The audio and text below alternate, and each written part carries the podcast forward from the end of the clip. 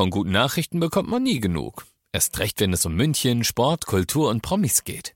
Lesen Sie selbst gute Nachrichten. Heute in der Abendzeitung und auf abendzeitung.de. Abendzeitung. Die ist gut.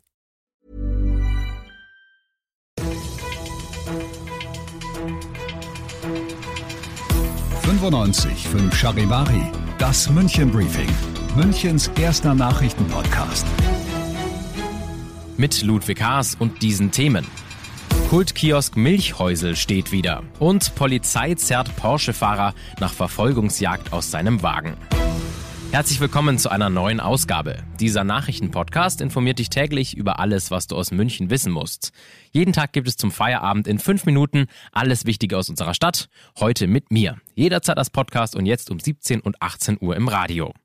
Der Münchner Kultkiosk Milchhäusel steht endlich wieder am angestammten Platz. Im Oktober letzten Jahres wurde der Kiosk im Englischen Garten, der eine über 100 Jahre alte Historie hat, mit einem Kran spektakulär weggehoben und neben seiner ursprünglichen Position abgestellt. Das war ein ganz schön skurriles Bild. Der Grund Sanierungsarbeiten, es musste nämlich mehr Lagerfläche her. Jetzt wurden Oberteil und Keller endlich wieder aufeinander gestellt und zwar wieder mit einem Kran. Wird Axel Bansemir. Der spannendere Moment war eigentlich im vergangenen Oktober, als wir das Haus das erste Mal äh, umgesetzt haben mit dem großen Kran. Da waren wir uns nicht ganz sicher, ob wir vom Gewicht des gesamten Häusels mit der äh, Konstruktion für das Wegheben über die maximale Last kommen oder nicht. Jetzt beim Zurückheben war es nicht ganz so spektakulär. Wir wussten ja schon, was wir tun und es hat auch alles gut funktioniert funktioniert. Letztendlich hatten wir kurz, bevor wir eigentlich fertig waren, äh, ein bisschen einen in Anführungszeichen Schockmoment, weil das Gerüst nicht ganz an der richtigen Stelle stand. Aber das haben wir dann mit den vereinten Kräften ein bisschen verrutscht und dann hat es auch wieder gepasst. Der wichtigste Schritt bei den Bauarbeiten ist jetzt also geschafft. Der Kiosk wird dann erstmal weiter saniert und soll pünktlich zum 1. April wieder öffnen. Er war viel zu schnell unterwegs und er hatte keinen Führerschein.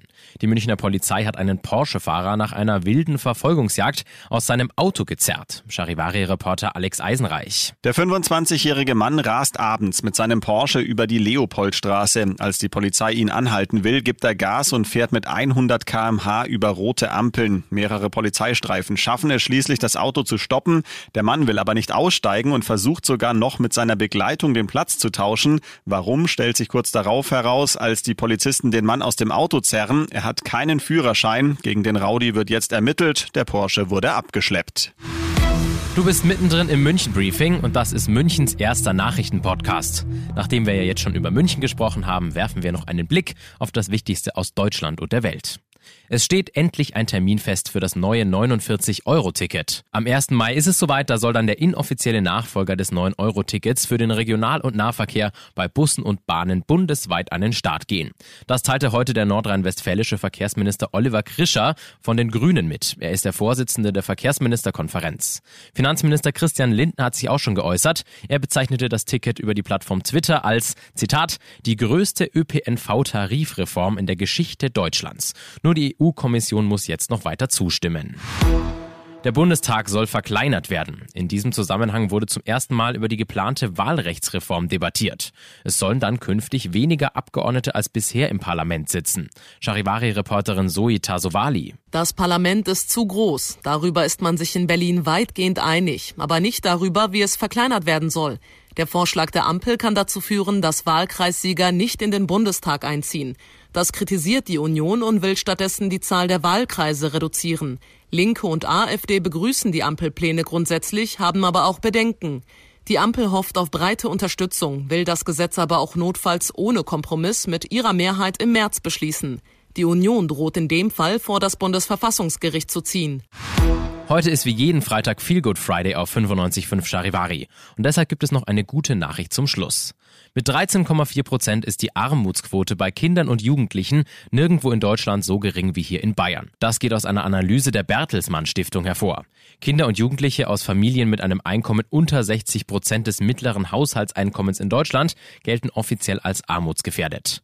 Ich bin Ludwig Haas und ich wünsche dir noch einen wunderschönen Feierabend und ein schönes Wochenende. Ciao. 95.5 Charivari, das München Briefing, Münchens erster Nachrichtenpodcast. Die Themen des Tages aus München gibt es jeden Tag neu in diesem Podcast. Um 17 und 18 Uhr im Radio und überall da, wo es Podcasts gibt, sowie auf charivari.de. Mom deserves the best, and there's no better place to shop for Mother's Day than Whole Foods Market. They're your destination for unbeatable savings, from premium gifts to show-stopping flowers and irresistible desserts. Start by saving 33% with Prime on all body care and candles. Then get a 15-stem bunch of tulips for just $9.99 each with Prime. Round out Mom's menu with festive rosé, irresistible berry chantilly cake, and more special treats. Come celebrate Mother's Day at Whole Foods Market.